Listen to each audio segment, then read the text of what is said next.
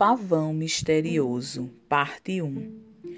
Eu vou contar uma história de um pavão misterioso que levantou voo na Grécia com um rapaz corajoso, raptando uma condessa, filha de um conde orgulhoso. Residia na Turquia um viúvo capitalista, pai de dois filhos solteiros, o mais velho João Batista então o filho mais novo se chamava Evangelista.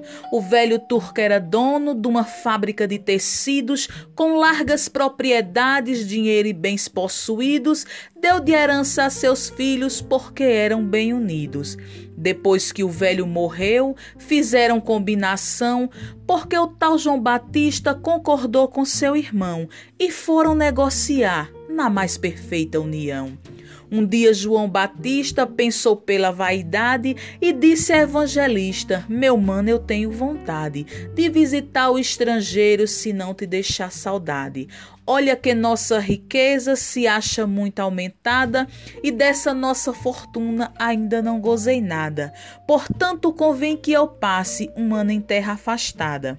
Respondeu o evangelista: Vai que eu ficarei, regendo os nossos negócios como sempre eu trabalhei. Garanto que nossos bens com cuidado zelarei. Quero te fazer um pedido, procure no estrangeiro um objeto bonito só para rapaz solteiro. Traz para mim de presente, embora custe dinheiro. João Batista prometeu, com muita boa intenção, de comprar um objeto de gosto de seu irmão. Então tomou um paquete e seguiu para o Japão. Jo João Batista, no Japão, esteve seis meses somente, gozando daquele império, percorreu o Oriente. Depois voltou para a Grécia, outro país diferente. João Batista entrou na Grécia, divertiu-se em passear, comprou passagem de bordo e, quando ia embarcar, ouviu um grego dizer Acho bom se demorar. João Batista interrogou: Amigo, fale a verdade. Por qual motivo o Senhor mandou ficar na cidade? Disse o grego: Vai haver uma grande novidade. Mora aqui nesta cidade um conde muito valente, mais soberbo do que Nero, pai de uma filha somente.